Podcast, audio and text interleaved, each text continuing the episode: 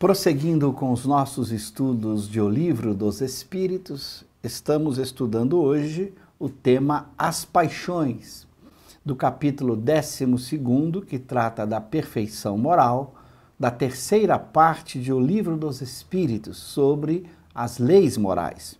Hoje vamos estudar os itens 907 a 912.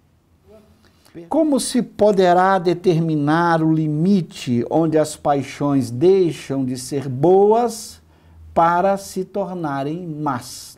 Que é exatamente o descontrole delas.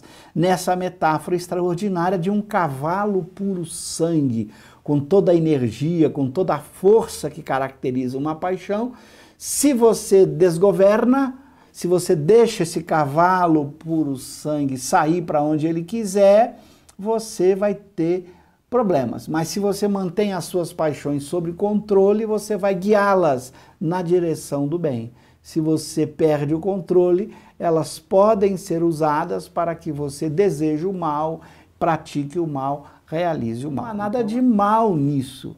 O problema é quando a gente, a partir da necessidade natural, do sentimento natural de conservar-se, a gente acaba alimentando outras emoções e sentimentos, conduzindo nós mesmos para caminhos que a gente depois vai se arrepender, agindo de forma egoísta, só pensando em si mesmo, esquecendo que outras pessoas também têm os mesmos direitos, então as paixões aumentam, decuplicam, aumentam por 10 a força do homem. Assim que impulsionado pela paixão da alegria, pela paixão do amor ou por um desejo forte, o homem pode realizar grandes coisas.